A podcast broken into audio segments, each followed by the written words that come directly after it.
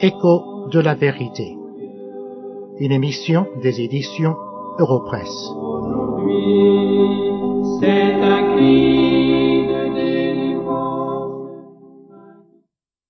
Il y a quelques semaines, dans ces émissions, nous nous sommes posé la question quels sont les signes d'un véritable enfant de Dieu?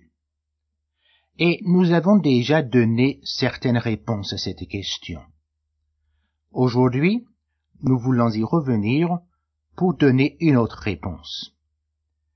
Et comme les fois précédentes, nous voulons tirer cette réponse de la première épître de Jean, et cette fois-ci le chapitre 3. Cette première épître de Jean se trouve vers la fin du Nouveau Testament. Et dans ce troisième chapitre, je lirai les versets 9 et 10. Quiconque est né de Dieu ne pratique pas le péché, parce que la semence de Dieu demeure en lui, et il ne peut pécher parce qu'il est né de Dieu. C'est par là que se font reconnaître les enfants de Dieu et les enfants du diable. Quiconque ne pratique pas la justice n'est pas de Dieu. Dans ce passage, l'apôtre Jean nous dit deux choses au sujet d'un enfant de Dieu. Premièrement, l'enfant de Dieu ne pratique pas le péché. Et deuxièmement, l'enfant de Dieu pratique la justice. Et ces deux choses vont de pair. C'est pourquoi je me propose de les regarder ensemble avec vous. Avant d'aller plus loin, il faut nous rappeler d'un enseignement fondamental de toute la Bible. C'est que tous les hommes, sans exception, sont pécheurs devant Dieu. Ainsi, lorsque nous disons que l'enfant de Dieu ne pratique pas le péché, mais il pratique la justice, la question se pose, mais comment se fait-il que l'enfant de Dieu, si il est pécheur de nature, ne pratique pas le péché? Je vais vous donner quelques réponses à cette question. Premièrement, il ne pratique pas le péché parce que l'emprise du diable dans sa vie a été brisée. Nous voyons ceci au verset 8 de ce troisième chapitre de la première épître de Jean, où nous lisons Celui qui pêche et du diable, car le diable pêche dès le commencement. Mais voici la phrase qui est importante. Le Fils de Dieu a paru afin de détruire les œuvres du diable. Lorsque le Seigneur Jésus est ressuscité des morts, il a vaincu l'emprise du diable une fois pour toutes. L'apôtre Jean, dans ce passage, dit la même chose que l'apôtre Paul dans son épître aux Romains, au chapitre 6, où nous lisons Si nous sommes morts avec Christ, nous croyons que nous vivrons aussi avec lui, sachant que Christ, ressuscité des morts, ne meurt plus.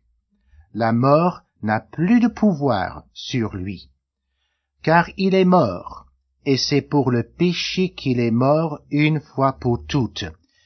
Il est revenu à la vie, et c'est pour Dieu qu'il vit.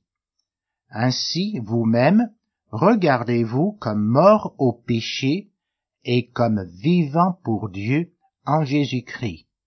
Et l'apôtre Paul continue un peu plus loin au verset 14, car le péché n'aura point de pouvoir sur vous, puisque vous êtes non sous la loi, mais sous la grâce. Ainsi, pour ceux qui sont en Jésus-Christ, l'emprise du diable et du péché a été brisée. Ils ne sont plus esclaves de Satan et du péché, de sorte qu'ils peuvent maintenant vivre pour le Seigneur. Peux-tu briser du péché le pouvoir, la force est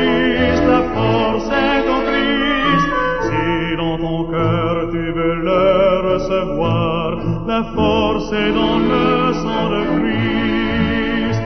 Je suis fort, fort, oui, plus que vainqueur par le sang de Jésus. Je suis fort, fort, oui, plus que vainqueur par le sang de Jésus, mon sauveur. En deuxième lieu, l'enfant de Dieu ne pratique pas le péché parce que l'orientation de sa vie a été changée. Écoutez un verset de la Bible qui se trouve dans la deuxième épître de Paul aux Corinthiens, le chapitre 5 et le verset 17, où nous lisons Si quelqu'un est en Christ, il est une nouvelle créature. Les choses anciennes sont passées, voici toutes choses sont devenues nouvelles. Et l'apôtre Jean dit la même chose d'une autre façon dans ce troisième chapitre de sa première épître. Au verset 10, nous lisons, dans la deuxième partie du verset, Quiconque ne pratique pas la justice n'est pas de Dieu. Que veut dire pratiquer la justice? Cela veut dire que son désir est de vivre une vie sainte et toute l'orientation de sa vie est vers la sainteté. Bien sûr, la route qu'il suit n'est pas une route toute droite.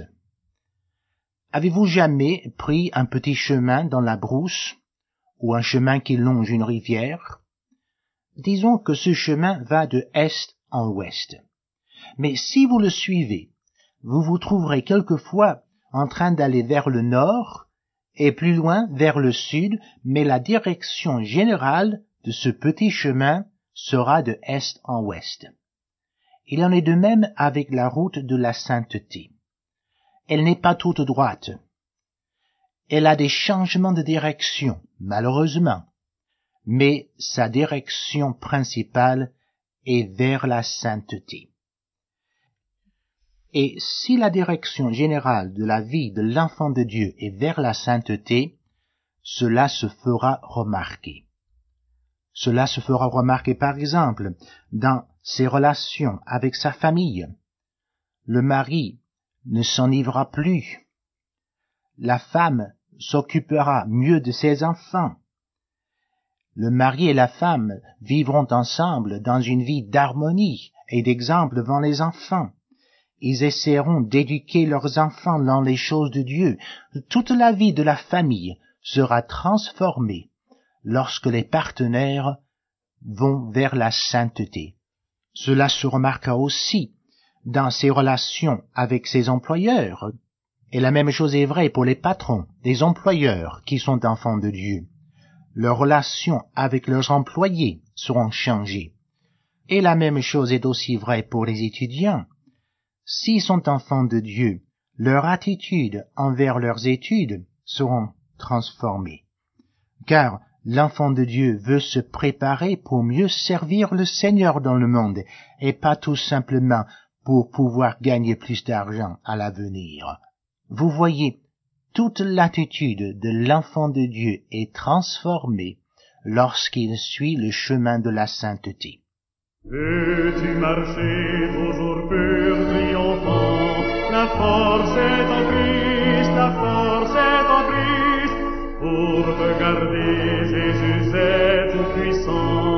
Force est dans le sang de Christ. Je suis fort,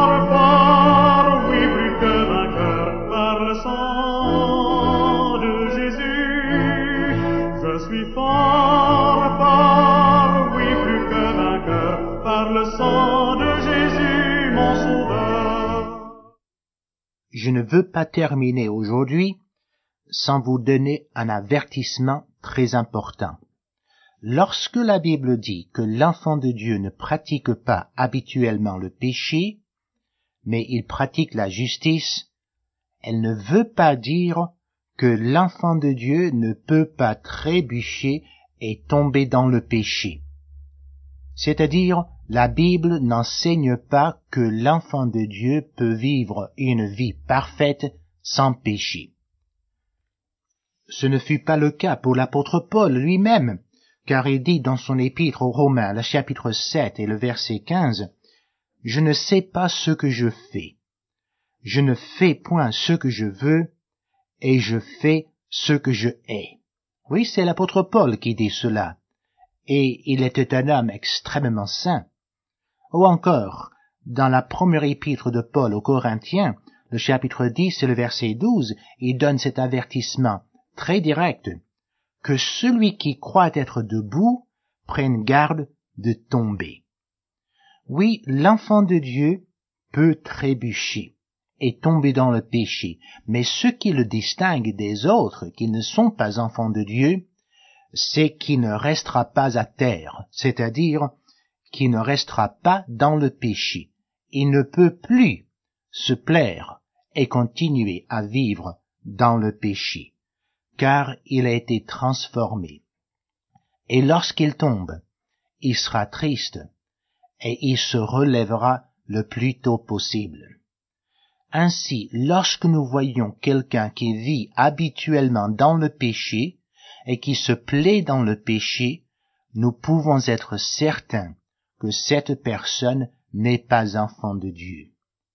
Alors, je vous pose la question. Vous plaisez-vous dans le péché? Ou bien est-ce que vous essayez de fuir le péché?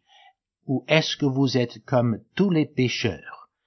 Vous aimez le péché, et c'est votre amour pour le péché qui vous empêche à venir auprès de Jésus-Christ dans la repentance et la foi pour recevoir le saint la vie éternelle.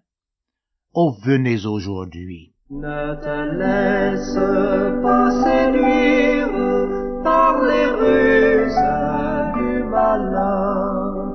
Quand Jésus